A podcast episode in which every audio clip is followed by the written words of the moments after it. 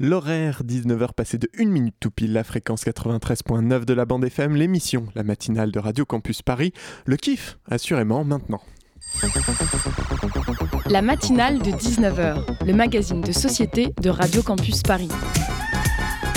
On y parle de sujets sérieux. Il n'y a pas d'édito enflammé sur le communautarisme blanc. De sujets moins sérieux. Ça peut être des bois sculptés à partir de formes naturelles interprétées. De ce qui se passe en Ile-de-France. Je me disais qu'à Paris, on était en avance sur la province. Et de débats pas forcément consensuels. Parlez-nous un peu de cette coupe monstruelle. Tous les jours, du lundi au jeudi, sur le 93.9. La relativité du temps est un phénomène qui m'épatera toujours. Je sais pas si tu as remarqué, auditrice, mais les journées n'en finissent pas de raccourcir. Il y a pas si longtemps, on se réveillait comme une fleur au premier rayon du soleil qui venait gentiment caresser notre peau nue de leur chaleur ravissante. Délicatesse matinale qui nous tirait d'un sommeil doucereux dans les dernières chaleurs d'été. Les heures s'égrenaient, nombreuses, vagabondes, et dans un dernier clin d'œil derrière un bâtiment haussmanien, l'astre solaire finissait par disparaître, et la lune, prompte à le remplacer, berçait les derniers instants de nos journées avant que l'on se coucha à nouveau.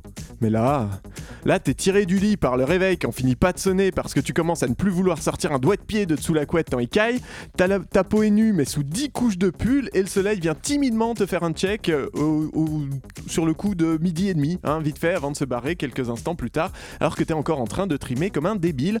La lune, elle débarque vachement trop tôt et t'attend comme une conne alors que t'es encore dans le métro et que t'as des lessives à faire, le repas à préparer, du minage et que t'es même pas sûr que tu pourras te mater un épisode de The Crown peinard ou peinard sous un ce soir. Tu te couches, il fait aussi nuit que quand tu te réveilleras demain. Les journées sont si courtes que t'es en galère pour écrire ton édito et pourtant, pourtant, j'ai l'impression que BFM arrive à caser encore plus de conneries dedans.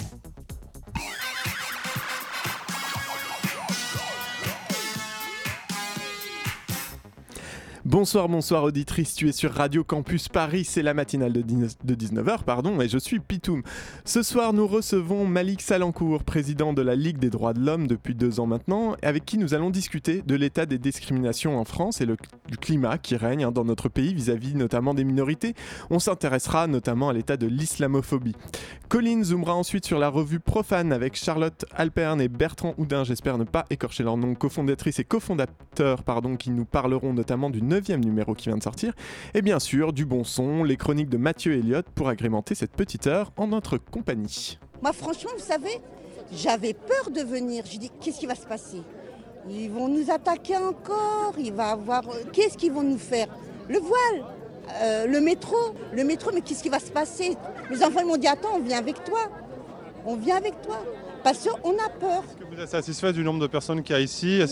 Non. pas du tout. Il n'y a, pas, assez. Euh, euh, de monde, je, vois que, les gens n'agissent pas assez par rapport à, toute cette islamophobie qui, ne cesse pas d'augmenter de jour en jour et ça devient pesant. Malheureusement, maintenant, on ne se sent plus en sécurité, on ne euh, se sent pas bien, même chez nous.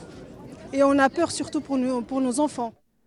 C'était un reportage du Huffington Post euh, posté le 19 octobre, donc qui précédait euh, la marche. Il y a eu beaucoup de brouhaha hein, autour de cette marche du dimanche 10 euh, novembre, entre celles et ceux qui disaient vouloir y aller, puis finalement non, puis peut-être celles et ceux qui critiquaient les choix de chacun. Fallait-il soutenir Était-ce communautariste? Au final, 13 000 personnes ont participé à la marche contre l'islamophobie, dont de nombreuses personnalités politiques tout de même, même si on dirait qu'il fait peur ce mot, islamophobie, si peur qu'on aurait presque envie de ne pas trop s'y opposer. Avec nous pour essayer de s'y retrouver ce soir, Malik Salancourt, je disais, président de la Ligue des droits de l'homme, bonsoir. Bonsoir. Euh, à mes côtés, Sarah, euh, Sarah Machtou, de la rédaction de Radio Campus Paris. Bonsoir Sarah. Bonsoir. Peut-être avant toute chose, euh, Malik Salancourt, vous pouvez peut-être nous présenter un petit peu le, la LDH et son rôle dans, dans l'espace public français. Alors, la Ligue des droits de l'homme, c'est une vieille association qui a été créée en 1898 au moment de l'affaire Dreyfus. L'affaire Dreyfus, vous savez, c'est l'affaire Polanski euh, et les viols euh, qui le, le, condamnent. Donc, on est dans l'actualité, même euh, un, siècle après. On est une association qui s'est constituée à l'époque contre la raison d'État, puisque l'on voulait euh, accuser un juif, parce que juif, d'être un traître à la patrie, et en même temps contre l'antisémitisme, contre déjà ces divisions. Et c'était inscrire en action des citoyennes et des citoyens, les deux déjà à l'époque, autour de textes fondamentaux qu'était la Déclaration des droits de l'homme et du citoyen de 1789. Donc c'est pour ça qu'on porte ce nom aussi, droits de l'homme, c'est pas par, par opposition aux femmes, c'est parce que l'on se réfère au texte de la Déclaration des droits de l'homme de 1789. Et c'est ça qui est aujourd'hui notre ferment.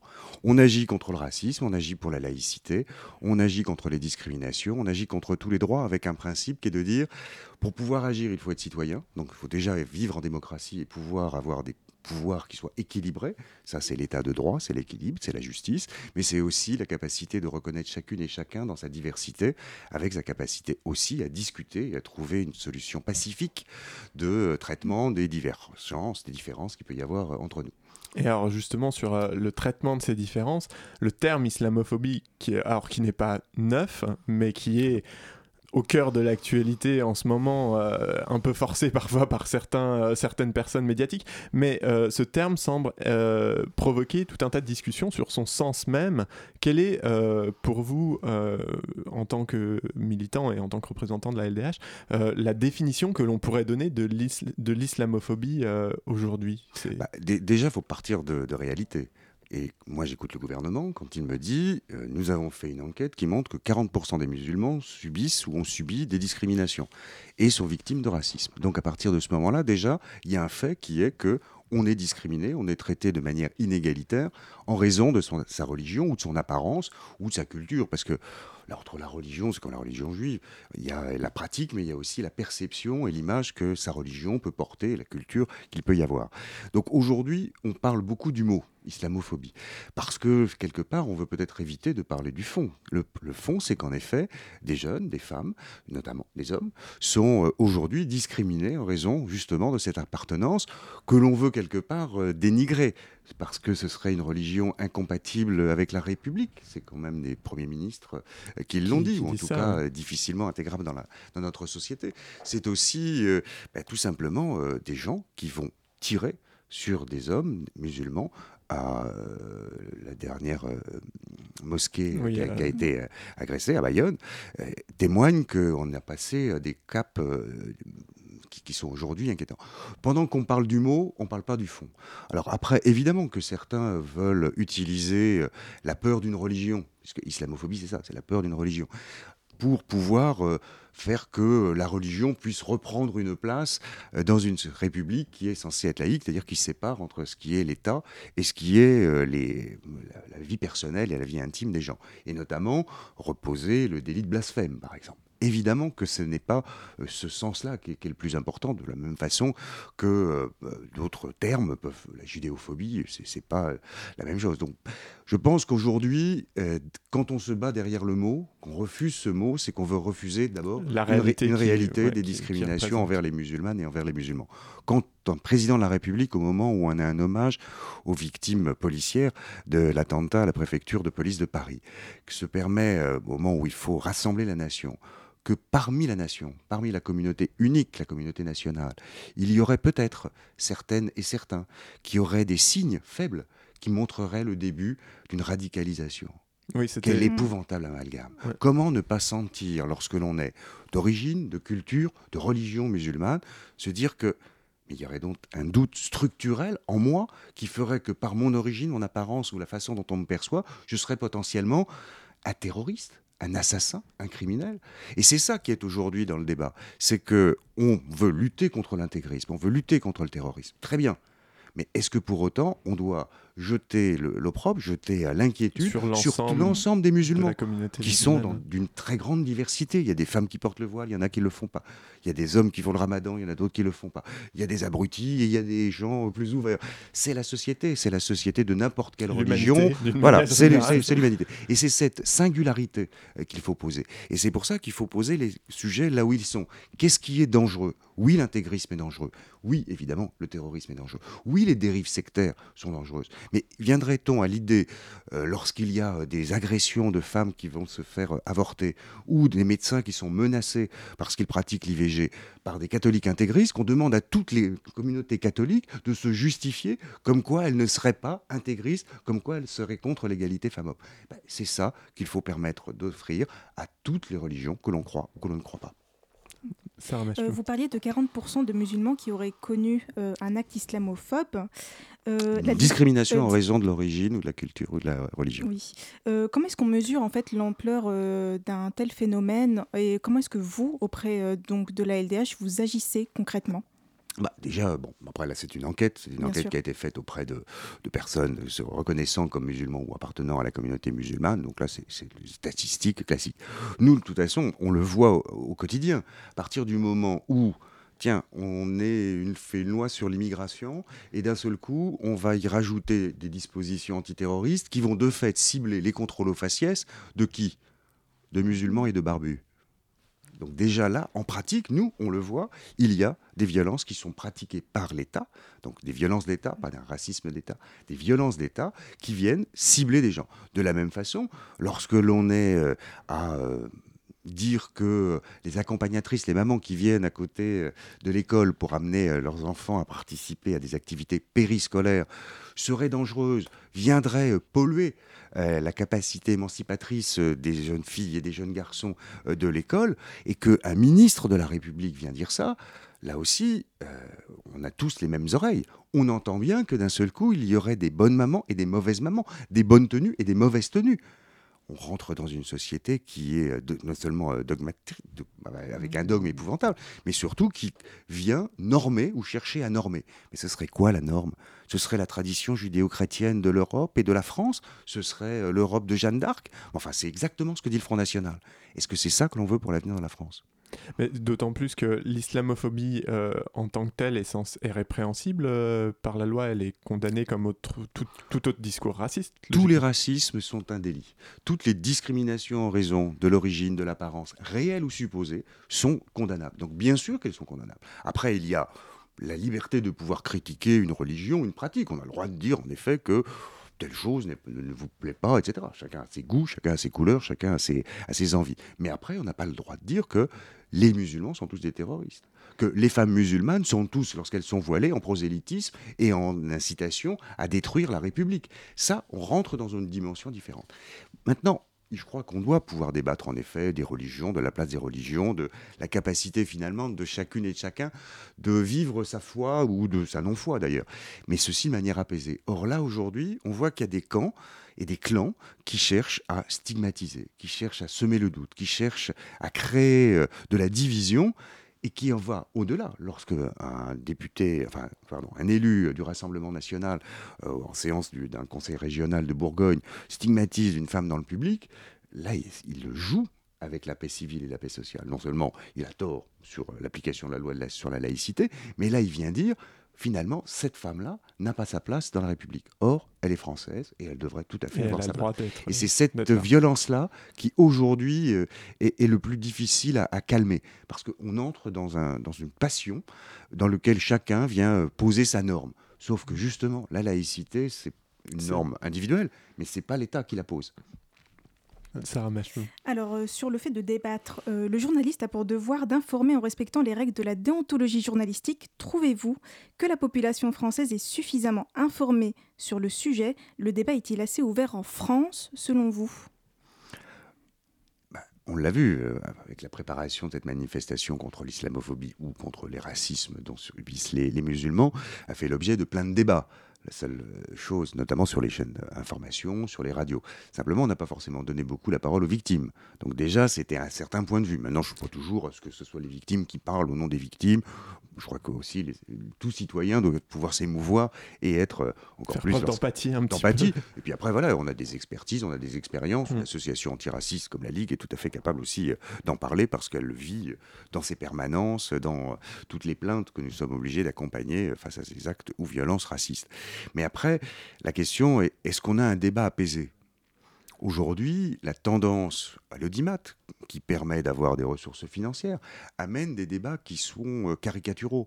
On amène des tribuns qui sont euh, capables de déraper, voire même de se faire condamner pour euh, incitation à la haine raciale, et on les met en prime time et en tête de gondole de, de leur chaîne. Je pense à CNews. Donc là-dessus, on a véritablement à savoir quelle est la déontologie non seulement des journalistes, mais aussi des rédactions, mais aussi des patrons de chaîne, de savoir est-ce qu'on veut apaiser la France, informer, et pour ça, c'est avoir des avis contradictoires, certes, mais pas des avis excessifs. C'est permettre de d'aider au consensus, d'aider au compromis. C'est pas simplement de montrer les antagonismes. Montrer les antagonismes, c'est favoriser la guerre, le conflit, la violence. Et aujourd'hui, notre société est profondément violente, et ceci y participe. Est-ce que vous pensez du coup que la marche en elle-même, euh, sans parler de la couverture médiatique qui lui a précédé, qui a peut-être d'ailleurs, euh, qui ne l'a pas forcément euh, aidé, même si, dit-on, il n'y a pas de mauvaise publicité, est-ce que vous pensez que la marche a eu déjà quand même un écho au sein de la population française, participe à un apaisement, ou puisqu'elle n'est pas finalement, elle dépend complètement de sa couverture médiatique, euh, n'a finalement, dans le meilleur des cas, pas eu d'effet euh, significatif et en tout cas pas forcément participé à l'apaisement. Quand 15 000 à 20 000 personnes se rassemblent à Paris et en France autour d'actes de, violence, d'une femme humiliée, agressée publiquement devant son enfant par un élu euh, du Rassemblement national. Que deux personnes se font tirer dessus et une mosquée est incendiée par, là encore, un ancien élu du Front National. Je pense que cette émotion-là, elle est une réalité sociale, c'est un fait social. Lorsque, en plus, des femmes et des hommes viennent dire venant de confession musulmane, mais aussi d'autres. Il y avait des juifs, il y avait des protestants, il y avait des catholiques, il y avait des laïcs, il y avait des associations, il y avait des partis politiques, il y avait des syndicats, pour dire attention, là on est en train d'atteindre une limite et il y a besoin d'entendre les choses. Je pense que c'est une réalité sociale qui a fait avancer un peu les choses. Maintenant, c'est vrai que certains n'ont voulu voir dans cette manifestation que ce qu'ils avaient envie de démontrer, c'est-à-dire qu'il y avait des Français qui n'étaient pas comme les autres, qu'il y avait évidemment des gens qui étaient plus antisémites que d'autres, qu'il y avait peut-être des incitations au terrorisme par d'autres. Alors que si on regarde les faits, que ce soit l'étoile jaune, qui était une étoile à cinq branches, avec un croissant à côté, que ce soit le fait d'avoir euh, euh, scandé euh, à la Akbar sur le parcours qui est Dieu est grand, qui est une mm. pratique religieuse qui n'est pas une appropriation des terroristes, et heureusement. Parce que sinon, culturellement, enfin voilà, qui est quelque chose qui culturellement. Donc ces, ces phénomènes-là, et puis après les, les, les, les, dires ou les passés des, des uns ou des autres, sont venus justifier que ce ne pouvait pas être, par essence, par structure, une manifestation républicaine. Or, quand on lit les discours qui ont été entendus à la fin de la manifestation, quand on écoute les, slogans qui ont été chantés, bah, c'était un appel à la laïcité, c'était un appel à porter un voile ou ne pas le porter. C'était scandé dans cette manifestation-là. Et c'est pas ça qu'on a retenu euh, dans les chaînes. Je pense que c'est cette réalité qu'il faut mettre en place. Cette manifestation, de toute façon, maintenant, elle est faite, elle est passée. Maintenant, il faut prendre la mesure qu'il y a des femmes et des hommes qui se sentent menacés, qui se sentent victimes de discrimination, de stigmatisation. Maintenant, c'est la responsabilité des pouvoirs publics, des partis politiques, des associations de défense de droits, mais même plus largement, d'essayer d'apaiser les choses et d'essayer d'accompagner les victimes pour éviter justement qu'elle ne s'enferme dans une approche communautaire, dans un repli identitaire, où finalement, qui n'est que l'échec de notre action universaliste. On va continuer de parler de, tout ça après une pause musicale.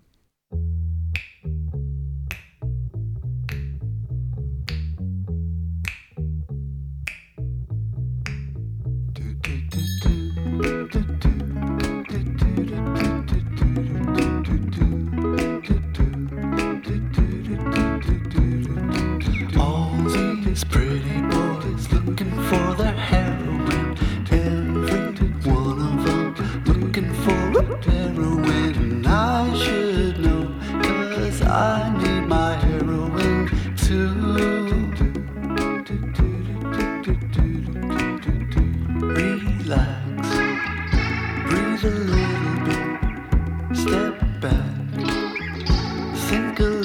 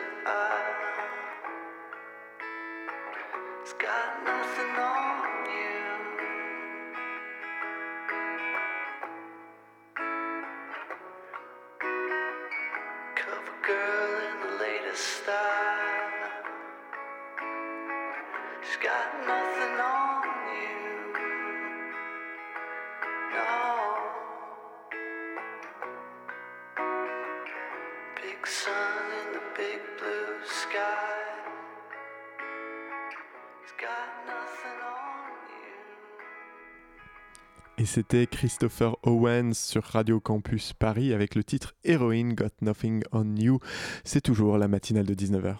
La matinale de 19h sur Radio Campus Paris. Toujours en compagnie euh, de Malik Salancourt, je le rappelle, président de la Ligue des droits de l'homme. Euh, on s'est quitté, on a fait cette pause alors qu'on parlait euh, de, notamment de la marche qu'il y a eu le 10 novembre contre l'islamophobie. Et pour parler un peu plus largement, effectivement, tout, enfin, cette persécution, en tout cas ce- ce- ce- ces atteintes qui sont faites de plus en plus régulièrement, ou en tout cas une augmentation vraiment des agressions euh, islamophobes. Mais euh, plus généralement, est-ce qu'on n'est pas actuellement euh, dans un climat qui est lui-même de plus en plus violent envers toutes les minorités, toutes les formes de... en tout cas, un nombre, de nombreux sujets, euh, effectivement, euh, participent à, un espèce de climat comme ça de, violence et de confrontation euh, finalement peu apaisé et peu éclairé et très peu euh, démocratique quelque part. Ah, C'est sûr que la, la violence n'aide pas. Et elle est particulièrement présente. D'ailleurs, c'est intéressant de noter que quand même 15 000 personnes à Paris qui manifestent pacifiquement, sans débordement, sans violence. Comme quoi, des manifestations à Paris peuvent se tenir avec pourtant des gens qu'on considère comme difficilement intégrables dans la République, peuvent tout à fait euh, se placer. Donc ça veut dire que c'est l'accompagnement qui a été beaucoup plus violent, et c'est notamment l'accompagnement verbal, les violences verbales sur les réseaux sociaux, sur les radios, sur les chaînes de télé, où là, cette violence-là, elle... mais sauf que c'est elle qui ensuite entraîne des actes d'agression, Légitime, en fait, d'insultes, etc. Puisque on- ce serait légitime, c'est vu à la télé. Donc. Mais c'est vrai que le climat social est particulièrement tendu aujourd'hui. Il est difficile de trouver un sujet sur lequel on peut trouver un consensus, c'est la construction d'un consensus. On part à chaque fois sur des oppositions qui sont des oppositions frontales, avec une version qui est tout de suite l'interdit. Euh, le débat que nous avons, par exemple, avec le, film de Polanski sur euh, Dreyfus, nous en parlions euh, en début de- de- d'entretien, c'est tout de suite parti dans la violence. Ce sont des femmes qui, évidemment et légitimement, sont scandalisées par les viols, sont scandalisées par le fait qu'un homme puisse être condamné, ou en tout cas en instance de, condamnation, puisse être, se, dire innocent, légitime débat, mais ça c'est un débat de la justice, puisse aujourd'hui empêcher des citoyennes et des citoyens d'aller voir un film, une œuvre. Et ça, c'est aujourd'hui quelque chose qui veut dire que je ne veux plus débattre, je veux empêcher l'autre de ne pas être comme moi. Et ça, ça se retrouve évidemment dans les rapports sociaux, mais ça se retrouve aussi dans les rapports publics, et notamment avec la police. Et c'est vrai qu'aujourd'hui, les rapports violents, tendus qu'il y a avec la police, nous parlions pendant la pause des contrôles aux faciès, des contrôles arbitraires qui sont faits dans les rues, sont très violents et créent des inquiétudes vis-à-vis de la capacité à être protégé par ceux qui sont censés euh, nous le faire. C'est lors des manifestations. Quand on voit des euh, manifestants qui sont euh, agressés par, la police, même s'il y a des violences de, groupes sur lesquels il faut évidemment ne pas, ne pas céder. Mais la disproportion des forces de l'ordre, le fait que l'on aille de manière préventive arrêter tout le monde, 10 000 ou 15 000 personnes ont été comme ça arrêtées préventivement. On est sur des chiffres démentiels. Et puis on a des agressions de journalistes et là maintenant d'observateurs, citoyens qui sont là pour justement essayer de voir comment on peut apaiser les choses. Ben maintenant, ça a été à Toulouse, ça a été à Paris, là encore le week-end dernier, où des policiers, sur ordre ou pas, c'est ce que nous essaierons de démontrer parce que nous avons euh, porté les plaintes euh, pour ça, euh, pour essayer finalement de créer un climat de terreur. Et ce climat de terreur, ben, je ne pense pas qu'il soit celui qui nous aide à, en effet, euh, nous rassembler face aux difficultés sociales, économiques, environnementales qui sont aujourd'hui notre réalité. Je pense qu'il faut essayer de retrouver les façons de débattre sereinement, de voir ce qui est du débat, de voir comment on construit euh, une opinion, comment il y a une majorité, comment il y a une minorité, mais comment chacun est respecté. Or, aujourd'hui, on le voit, chaque fois, on cherche la division.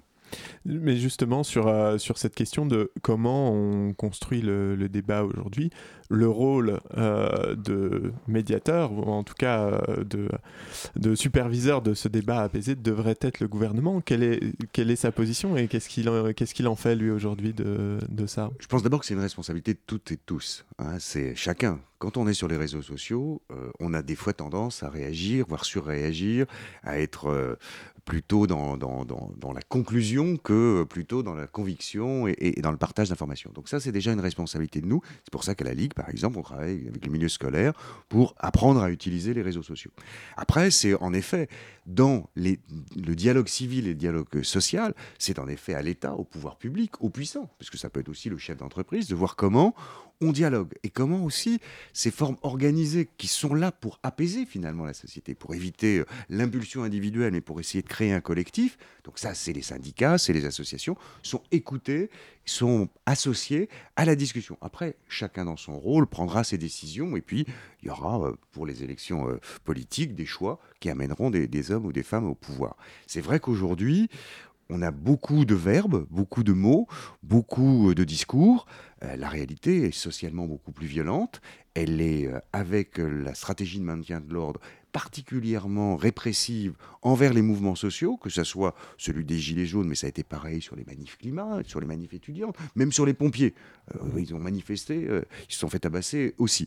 Et sur la façon de, de dialoguer, c'est-à-dire d'associer finalement ceux qui peuvent construire et aider le consensus. Quand on est dans l'idée du dialogue direct avec le peuple, finalement, c'est est-ce que c'est de la démocratie? Euh, C'est euh, aller essayer de convaincre par la séduction personnelle qu'on peut avoir dans des débats publics comme euh, on l'a eu au printemps ou est-ce que c'est essayer de construire de la réflexion en prenant le temps à chacun, et c'est le rôle d'une assoce, c'est le rôle d'un syndicat, d'essayer de construire déjà un point de vue éclairé sur les faits, de quoi on parle, comment on le fait, d'essayer de séparer les détails pour éviter d'être dans le passionnel et simplement, ce qu'espère le président de la République, être dans une séduction qui lui permettrait de se faire réélire. Mais alors justement, c'est euh, tous ces discours, tout ce climat euh, actuel. Est-ce que finalement, euh, cette islamophobie serait pas une espèce de, euh, de, de canari, j'ai envie de dire, comme on avait dans les mines, sur un abandon progressif des libertés fondamentales au nom de, de l'ordre, d'une es- d'une espèce d'ordre social? Est-ce que c'est pas ça qu'il y a à craindre Est-ce que c'est pas une... Est-ce qu'on pourrait pas le voir comme une alerte qui devrait tous nous réveiller? Ah, C'est clair que lorsqu'il y a l'émergence de politique répressive, de politique autoritaire, qu'il y a euh, des recherches de boucs émissaires, c'est que manifestement, il y a quelque chose dans la société qui n'est pas traité. Et c'est vrai que cette République qui était aussi sociale, cette politique sociale qui protégeait, qui protégeait de ne pas être sans logement, de ne pas être euh, isolé, de ne pas être sans ressources, de pouvoir être soigné, de pouvoir être en maison de retraite et, et de vivre dignement, toutes ces questions sociales ne sont pas traitées, ou en tout cas, elles le sont de manière très libérale, et créent plus de difficultés. Face à ces difficultés sociales, il y a deux façons d'y répondre. Soit en effet de voir comment on trouve les moyens publics et privés, comment on lève l'impôt, comment on répartit mieux les richesses pour permettre au plus grand nombre de vivre bien, ou alors on dit, bah, non, non, je préfère que les riches continuent à être riches et puis le ruissellement permettra euh, euh, aux plus pauvres de, de- de vivre ou en tout cas de, survivre. Et puis je vais m'en protéger. Je vais m'en protéger avec des procédures de répression, de sanctions. Et puis dans ces cas-là, ben, je vais trouver des boucs émissaires. Ben, ce que fait le, Front National, le Rassemblement National, c'est l'État étranger. Mais ce qu'on fait aussi maintenant en disant, euh, ben, ça peut être aussi les musulmans qui n'ont pas tout à fait euh, leur place là. Regardons l'état des prisons. Les prisonniers euh, n'ont plus de droits et vivent dans des conditions indignes. Donc c'est à chaque fois le témoignage d'un abandon de la politique sociale et des réponses sociales qui devraient pourtant euh, de faciliter l'apaisement. Aujourd'hui, il y a une attente et elle est aujourd'hui insatisfaite et la seule réponse qu'on a, c'est continuer à parler et de toute façon, j'ai des policiers pour me protéger. Et qu'est-ce qu'on peut espérer euh, pour changer ça aujourd'hui? Qu'est-ce qu'on peut peut-être faire aussi en tant que citoyen pour... Ben, justement, je crois déjà en reparler. Tout simplement en parler et essayer de discuter au fond des choses. Euh, C'est-à-dire d'éviter d'être dans l'anathème, dans euh, euh, mon point de vue est le vrai, d'essayer de poser chaque problème tel qu'il est. Oui, il y a des violences policières, mais c'est pas les policiers qui sont coupables. C'est quelle est la chaîne de commandement et pourquoi on en arrive là. Pourquoi on autorise une manifestation des Gilets jaunes, place d'Italie, alors qu'on savait que ça c'est une nasse, que ça créerait, parce qu'on savait qu'il y avait des casseurs qui allaient venir, qu'on allait manifestement euh, créer de la violence. Le fait de ne pas l'avoir prévenu, c'est que quelque part, ça intéressait quelqu'un de le faire. Et c'est ça qu'il faut essayer de, déconstruire. Après, c'est vraiment à tous les niveaux, et la Ligue va essayer de prendre des initiatives pour ça, c'est de tendre la main pour essayer de débattre au fond, d'essayer euh, de se rassembler sur l'essentiel. Après, on peut être d'accord, pas d'accord sur euh, le mot islamophobie, sur la lutte contre l'islam politique qui viendrait. Ok, parlons-en, mais essayons d'abord de rassembler, essayons d'abord d'apporter du meilleur à toutes et à tous, parce que c'est quand même ça notre objectif, c'est vivre ensemble. Vivre ensemble, c'est dans la dignité, dans l'égalité des droits. Aujourd'hui, le 20 novembre, c'est la journée du 30e anniversaire de la Convention des droits de l'enfant. Il y a aujourd'hui des enfants à la rue, il y a des enfants en centre de rétention, il y a des enfants enfermés, il y a des enfants battus, il y a des enfants agressés, il y a des enfants qui ne sont pas soignés, il y a des intersexes qu'on opère avant même qu'ils aient pu choisir leur sexe. Il y a plein de droits fondamentaux qui mériteraient d'être traités. Parlons plutôt de ces choses-là, essayons de voir comment on peut vivre mieux. Essayons de vivre mieux ensemble, ça sera le mot de la fin. Merci beaucoup Malik Salancourt. Merci vous vous. êtes, je le rappelle, donc le président de la Ligue des droits de l'homme. Et l'on peut bien évidemment suivre les actions de la LDH sur le site http www.ldh-france.org. Merci beaucoup, restez avec nous. Chop, chop. Turn the vocals up. Chop, chop. Chop, chop. Even more, even more. Chop, chop. Body rocket, don't stop. Chop, chop. Best style. Do or die, stay fly. Listen, babe. Too ugly to be the champ in the language we can clearly understand. Shabazz, Bay is the man, with or without a single fan. High ground, the circus still stay feast stand, not a chance. Heavens advance, so we advance with the advancement. Enhancement, no robotic enhancement. Flow handsome, huddle the kindred, put the fire plug, the pig pen. Thick skin, rich color, hard body, fresh butter. Rougher than leather from lighter and thunder. Warm winters and cold summers. King Michael and Obama. Fucky drummers, daughters and sons, sonners, elders and youngers. To measurement beyond numbers. And came to break the gate like St. Tubman. And not for nothing. In this tradition, my beloved will not asunder. And keep it hunting. Illies, Billies, and Googlians. The Christ crack the sky in Jerusalem. Make the devil stop all the foolishness and rude unruliness. Cooney, coonage, and goony goofiness. Hallelujah, jumping Jehoshaphat, my mama ain't shame. Bucktown, black and proud, you can say what you say. Something famous, who the greatest? Bay all day, blind eyes and liar lies. Do not make it fade. Cool frames don't qualify sunblock. The coolest shades ain't never made the sun stop. Some hot, some not. Some never chase the sunspot. Black like gold, just divine. That's why the shine is on them. On and wake up. Never mind the makeup. Hey, bro, it's time to get rock with the creator. Chop, chop. Sensei. Chop, chop. You're the best. Chop, chop. You're the best. Around. All over town. Center edge getting down. Hear it out, you're the best. Around. Chop, chop, sensei on the block. Chop, chop.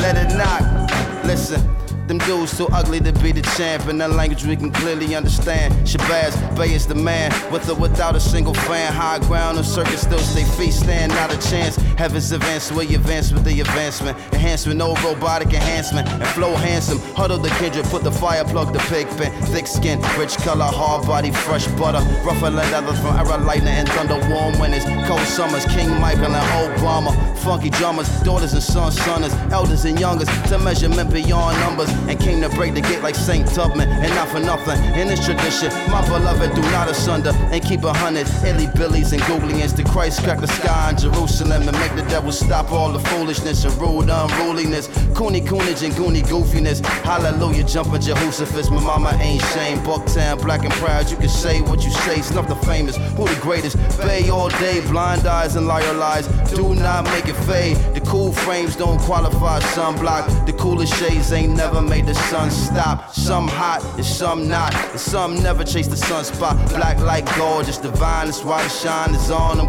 On and wake up. Never mind the makeup. Hey, bro, it's time to get wrecked with the creator. Chop, chop. And you don't stop. Chop, chop. We got the body rock. Center edge. Where your head.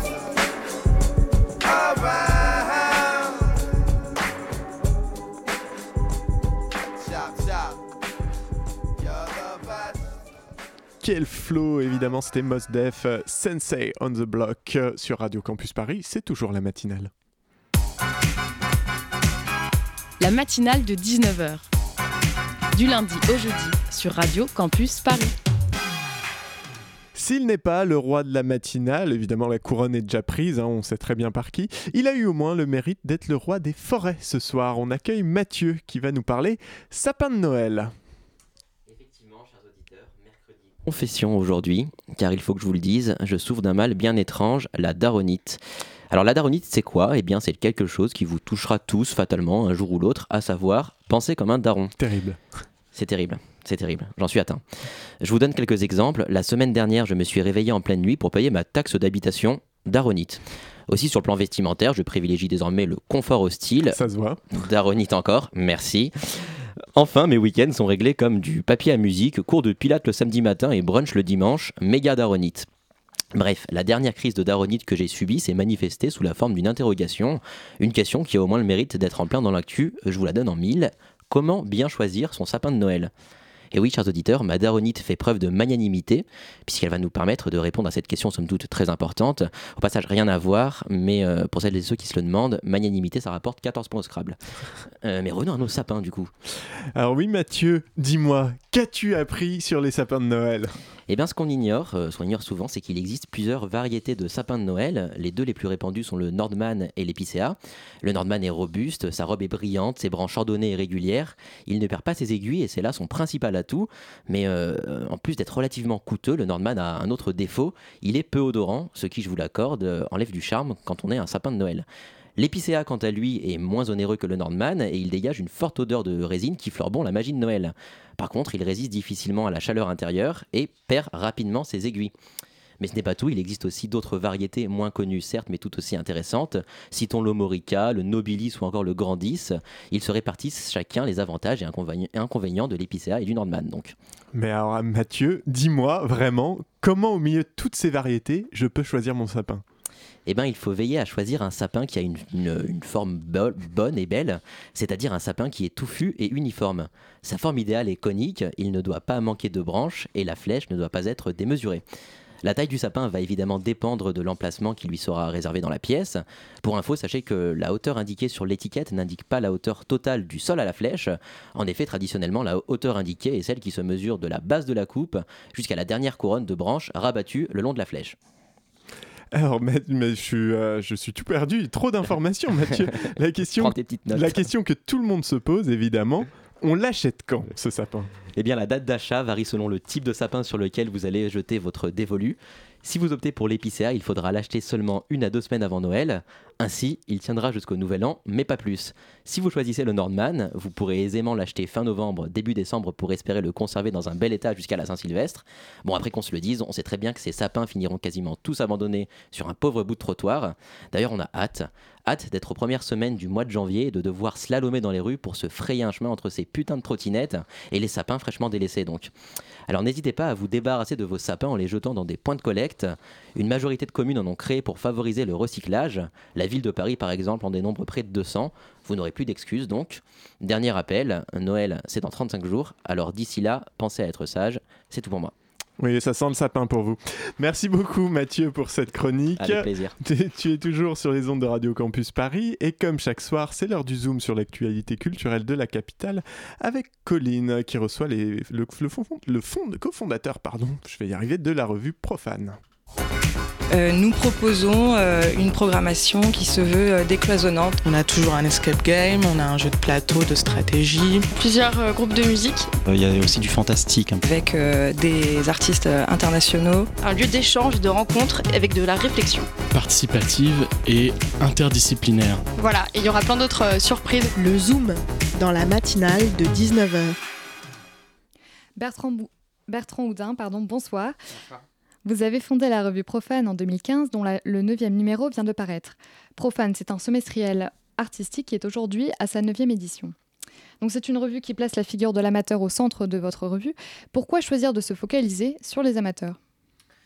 Euh, le choix premier, c'était euh, de se focaliser, oui, effectivement, sur les amateurs, parce qu'on s'est aperçu en travaillant euh, dans le domaine culturel et aussi avec mon associé Charlotte, avec qui on a fondé cette revue, on s'est aperçu que tout ce qui était création amateur était complètement délaissé et que dans cette création, il y avait énormément de choses intéressantes, libres, euh, et qui étaient, je pense, libres aussi parce qu'éloignées de, de marché, euh, éloignées de, de, de, contextes un peu rigides qu'on peut trouver euh, par ailleurs dans la création euh, contemporaine d'aujourd'hui.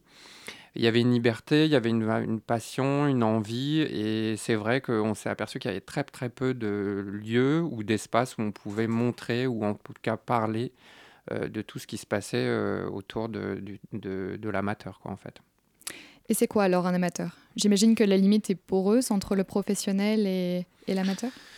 Oui, elle est, elle est poreuse. Bon, il y a quand même euh, tout simplement une notion euh, de rémunération quand même euh, souvent.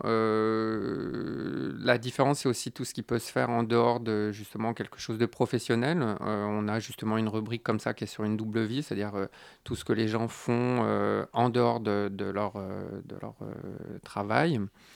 Euh, voilà, moi je, pense que c'est quand même, euh, oui, principalement il y a une notion euh, liée à l'argent, enfin à la rémunération. Et voilà, enfin c'était principalement comme ça que je le définirais, quoi, principalement. Quelles sont les étapes de création de votre revue? Est-ce qu'elles sont construites différemment les unes des autres ou est-ce qu'on trouve une continuité, un esprit? Oh, alors, on n'a pas du tout de sujet euh, à chaque numéro, c'est toujours la même euh, thématique, c'est les amateurs. Par contre, on- ça s'articule autour de 18 à 20 rubriques. euh, et donc, à chaque fois, à chaque rubrique, on essaie de, trouver des sujets s'y attenant. Euh, voilà, ça, part, euh, ça peut être des rencontres, des interviews, ça peut être aussi. Alors, dans la partie amateur, on est parti aussi sur tout ce qui est euh, collectionneur, parce qu'il y a le côté création, mais il y a aussi, c'était tout un jeu de mots, mais qui avait son importance, que c'était art amateur et amateur d'art. Donc, il y a toute la partie aussi collectionneur, donc ça permet d'articuler environ entre 18 et 20 rubriques qui nous permettent à chaque fois de remplir le numéro à chaque semestre. Et euh, donc on parle quand même toujours de l'amateur, mais qui est aussi un anonyme. Comment parvenez-vous à trouver ces amateurs qui font votre contenu? Alors, c'est tous les gens qui travaillent avec nous. Ça va de, des photographes, des journalistes, euh, des gens qui a autour de nous aussi. Euh, souvent, nous Ah, bah, Moi, je connais quelqu'un euh, proche de, euh, je sais pas, là, en province, ou ça peut être à Paris, qui collectionne tel type d'objet, ou d'autres qui, en parallèle de euh, sa vie de secrétaire, va faire de la peinture. Donc, souvent, il y a une, je dirais, une bonne moitié des sujets qui vient de nos contributeurs. Après, on en reçoit aussi, quelquefois, on reçoit des mails de gens qui nous sollicitent. euh, ou également sur Facebook, ça arrive aussi qu'on nous envoie euh, différents sujets. Donc, il y a quand même, euh, ouais, je, pense une grosse moitié, voire un petit peu plus de gens qui sont vraiment, qui viennent à nous avec des sujets et qu'on explore ou pas en fonction de ce qu'on trouve dedans. Donc il y a une partie qui est très collaborative. Est-ce que ça traduit aussi une, nouvelle manière de vouloir faire de l'art? C'est-à-dire par rapport à la revue ou euh, qu'est-ce que vous voulez dire collaborative, euh, une façon de faire de l'art? Dans, dans la manière de faire la revue, le fait de faire participer euh, plusieurs entités, en fait, plutôt que- qu'une seule, la figure de l'artiste professionnel, alors que là, on a une sorte de col- collaboration entre amateurs aussi. Alors, je ne sais pas si c'est une création, euh, dans le sens où c'est plutôt un, regard et une lumière sur euh, un travail qui, normalement, encore une fois, euh, n'est pas souvent montré. Après, quand même, sur l'ensemble de ces sujets, même si le sujet, c'est l'amateur et... enfin, l'amateur, oui, et l'anonyme, on va dire, euh, tous les gens qui travaillent dessus ne le sont pas. C'est-à-dire qu'on a principalement des journalistes et des photographes professionnels. C'était vraiment la volonté. Euh, on a un groupe de, enfin, on a deux graphistes qui travaillent avec nous et qui sont vraiment, euh, enfin, qui sont, qui travaillent dans l'édition. Donc en fait, l'équipe qui va articuler, qui va éclairer les amateurs, l'ensemble, eux ne le sont pas quoi en fait. Donc c'est pas si collaboratif, c'est vraiment euh, un regard et en fait c'est mettre euh, en avant des gens qui, en principe, ou le travail de gens qui en principe euh, ne le sont pas quoi. Et alors, en concret, en quoi consiste, que- quel est le thème du prochain numéro, le numéro 9 qui, vient, qui va apparaître demain? Eh ben, comme je l'expliquais, il n'y a pas de thème en fait. Euh, C'est toujours le, le thème est toujours le même, c'est toujours euh, l'amateur. Qu'est-ce qu'on aura comme type de contenu, par exemple, euh, un peu significatif? Euh, alors par exemple, on a une rubrique qui s'appelle Une double vie et je, enfin, je vous l'articule comme ça puisqu'il n'y a pas vraiment un thème. Donc on a une double vie, par exemple, on a un homme qui travaille dans une agence de communication sur tout ce qui est plan média et qui en parallèle fait de la sculpture avec des totems en bois. Euh, donc on aimait bien ce côté où finalement il est confronté au quotidien à un travail qui est euh, assez intense, assez euh, fort et qui en même temps s'éclate dans ses moments perdus sur des choses comme ça quoi. Voilà, on a aussi voulu aller sur des choses comme euh, quelqu'un qui travaille sur euh, les cailloux, qui fait un, je sais plus comment ça s'appelle, le, le fait d'amonceler les cailloux et de leur faire euh, un, équilibre. Euh, puisque habituellement c'était quelqu'un qui le faisait comme ça dans des, je sais pas comment ça s'appelle, des, des festivals où il montre ça. Et nous, on a eu envie de faire une série photo dessus, mais beaucoup plus posée, pas, pas seulement dans le côté euh, spontané qu'il y a habituellement. Voilà. euh, C'est voilà. un bon exemple. C'est à- Ouais, c'est à, ouais, retrouver euh, ouais, bientôt. euh, Enfin, c'est à retrouver dès maintenant en, en vente. euh, où ça, du coup? Euh, bah, ça peut être à Beaubourg, ça peut être chez OFR, euh, voilà, chez Artazar, etc. Merci beaucoup Bertrand Houdin, Merci à vous. cofondateur de la revue Profane, d'avoir accepté notre invitation. Donc Profane numéro 9, ça vient de sortir, ça coûte 15 euros et comme on vient de vous le dire, on le trouve dans plusieurs lieux dont des musées. Et euh, c'est disponible plus directement sur revueprofane.com. La matinale de 19h sur Radio Campus Paris. Ah là là, je me tourne avec angoisse et Ah, palpitation pitoum, pitoum, vers Elliot qui nous a rejoint dans le Oui, studio. Bonsoir, Elliot. Bonsoir Pitoum, comment ça va Bah, Ça va bien, je crois que c'est à toi. Mais oui, je crois bien, mais avant de commencer, un léger sponsor. Cette chronique vous est présentée par Elliot Janon. La matinale de 19h Avec Pitoum. Cette chronique vous est présentée par les textes à trous. Merci sponsor. Mais de rien, Elliot. Ah, ils sont polis ces jingles, c'est oh c'est bon ça, c'est la magie du montage ou la magie du spectacle, hein, comme on dit. Enfin bon.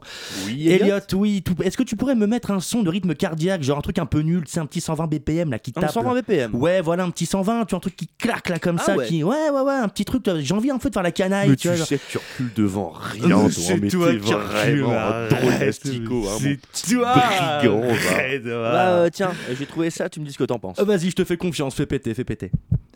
Ouais, bah non, non, non, ça tu vois, c'est du 110 BPM, ça marche pas. C'est- Comment ça, c'est du 110 Oui, c'est du 110, c'est pas du 120. Prends un métronome, calcule, je sais pas, fais quelque chose. Attends, attends, attends, attends, là. T'es en train de dire que j'ai mal fait mon travail, là? Je le dis pas, je le réalise. Nuance, à ce moment, pose-toi les bonnes questions, Elliot. Je sais pas, j'en ai marre de rattraper tes conneries tout le temps, tu me fatigues. Ok, C'est ok, alors monsieur se la ramène. Je me la ramène Ok, pas. Mais rappelle-toi un truc, mon coco. Ouais, ouais, Toi dis-moi. et moi, Ouais. on est une seule et même personne. Correct. Oui, oui, c'est vrai. Donc si je me suis planté, toi aussi. Bien sûr que non. Comment ça, non? Ben non, parce que nous ne sommes qu'une seule et même personne, mais c'est moi qui écris ton texte. Donc si là, par exemple, je décide que tu chantes Billy Crawford de manière absolument dégueulasse, Hip hop, Voilà. Chanemi, pas de petit de petit canemi. ou alors je décide de t'envoyer à Péta au schnock et de te faire parler une langue incompréhensible si bien que tu aies besoin d'un traducteur, C'est vraiment dégueulasse Voilà. ce que tu es en train de me faire. J'espère que tu vas crever. Oh, dis donc, son pépère, il s'énerve. Oh, elle prend pas comme ça, ça va, c'est pour rire. Puis bon, tu sais quoi, tu le prends comme ça, pas de problème. Je vais te donner une vraie raison, moi, de m'en vouloir. Tu vas voir, attends, je te bricole un petit Ce truc. n'est vraiment pas Voilà. sympa, très très drôle et très original, Ah le bah. coup de la voix Google. Évidemment. Je m'en brise les dents contre la serpillère. Bon, bah, c'est charmant, ça. Tu penses vraiment que tu vas réussir à gratter longtemps avant que tout le monde ne se rende compte que tu manques d'inspiration et de talent Oula, oula, ça clash fort là, doucement. Wow, ouais, c'était pour rire à la base, relax. Il Ah, t'arrive moi je quoi rigole plus depuis longtemps. Voilà, tu ne vois rien. Comme Gilbert Montagnier. ah, excellent, t'as compris T'es J'ai- vraiment insupportable. Oh, bibiche, ça va, c'est bon quoi. Tu ne vois rien, tu es myope. Myope? Mais myope de quoi? Des yeux, myope du cœur, myope du cul. Ah bah en plus, non mais vraiment, t'es vraiment... Tu sais ce que tu viens de faire là, c'est petit, c'est bas, c'est d'une bassesse. Ah ouais gens- Bah, Ouais, tu sais ouais, quoi Exactement, Eh ben, c'est quoi fini, Janon. Ouais, ça va, une fois par semaine. ouais. F-I-N-I, fini. Comment ça, fini? Vas-y, explique. Non mais... Mais t'es sérieux là? Arrête, t'es ridicule. Tu, tu peux pas faire ça, tu comprends On est on est en direct là, tu peux pas, arrête, ça suffit, ok? Tu comprends que je te bute, enculé Pardon Tu peux répéter Viens ici que je te bute, enculé Attends, attends, est-ce que t'es sérieux là Oh là là là là, bon, tu sais quoi Ok, je m'excuse, pardon, je suis vraiment désolé, ok Ça te va T'es content Dis-moi que tu es désolé. Oui, je suis désolé, je suis Dis-moi désolé. que tu m'aimes. Oui, je m'aime, oui, oui. Je t'en supplie, Oui. termine cette chronique. D'accord, je vais le faire pour toi, mais vraiment pour toi. Aujourd'hui, en France, plus d'une personne sur une se parle à elle-même. Venez-nous en aide, en faisant vos dons aux quatre. En faisant vos dons aux quatre. Ceci était un message de prévention pour les personnes se parlant à elles-mêmes et voulant en parler à quelqu'un d'autre qu'à elles-mêmes. Merci beaucoup, Elliot. Il faudra qu'un jour vous nous disiez combien vous êtes exactement dans votre tête. On a- C'est ouais, Ipsos qui s'en occupe, on fait un sondage, euh, on n'a Ouais. pas les chiffres officiels encore, mais on attend. on je pas comprends. Ouais, je- On a les chiffres de la police en revanche, mais. euh, Mais ouais, mais on sait qu'ils sont grave- gravement sous-estimés. Voilà. Euh, merci beaucoup. On rappellera quand même qu'on peut retrouver votre avatar Richard Larnac euh, quasiment toutes les semaines. Mais oui, comme un certain du Plenel, me semble-t-il. Il me semble. Des Oui, gens ouais, bien le vendredi Le, à le vendredi à 19h. 19h en direct sur Radio Campus Paris, c'est bien ça Dans hein Chablis Hebdo, évidemment. Dans Chablis Hebdo. Alors que, alors que, je crois que derrière moi s'élève, non? Ne s'élève pas encore Si, elle s'élève, mais je les entends à peine. S'élève derrière moi dans un contre-plongé pas du tout radiophonique, les notes du générique prêtes à s'abattre sur moi dans un final dramatique. Hélas, mille fois hélas, disait le poète. Ne reste que le temps pour moi de remercier celles et ceux qui, travailleurs et travailleuses acharnés des ondes, la concoctent avec passion tous les jours. Sarah, Sarah Machtou et Colline Pianetti de la rédaction de Radio Campus Paris, ainsi évidemment que Mathieu et Elliot qui ont ponctué Oui. cette édition de Chronique pas piqué des hannetons. N'oublie pas bien sûr nos invités Malik Salancourt et Bertrand Houdin. Et enfin, cette émission ne parviendrait jamais jusqu'à tes tympans engourdis d'écouter un peu trop PNL sans la dextérité supralumique de Jules qui en plus d'exceller à la coordination s'est révélé tout à fait apte à, pousser- à pousser des potards dans cet exercice ô combien périlleux qu'est la réalisation de la matinale de 19h. Reste euh, avec nous sur notre antenne car tout de suite après, il y a personne C'est extérieur nuit toujours, on me dit. On me fait signe que c'est extérieur nuit. Donc c'est une émission qu'elle est bien. C'était la matinale de 19h sur Radio Campus Paris. Ciao Bella, ciao